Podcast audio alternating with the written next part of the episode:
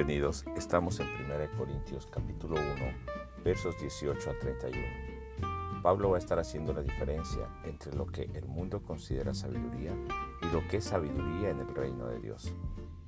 El Evangelio es sabiduría de Dios y trae redención, santificación, justificación.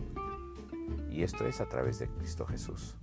Este Evangelio que predicamos entonces es sabiduría, pero para el mundo no es agradable y es despreciable y muchas ocasiones no lo pueden entender porque quieren entenderlo con la sabiduría del mundo.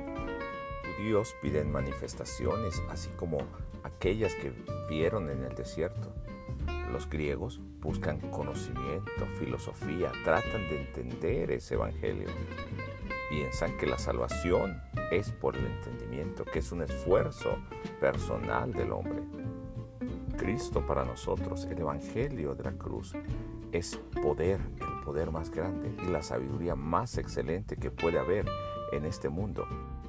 Si hubiese algo débil o alguna ignorancia en Dios, esto sería más sabio que los sabios del mundo. Por eso debemos confiar que el Evangelio tan sencillo que nos ha sido predicado a través de Cristo y a través de la Biblia nos ha llegado a nosotros es lo que verdaderamente trae justificación a nuestra vida. Yo te invito para que hagas la diferencia entre lo que es sabiduría de Dios y la sabiduría del mundo. Dios te bendiga. Nos escuchamos mañana.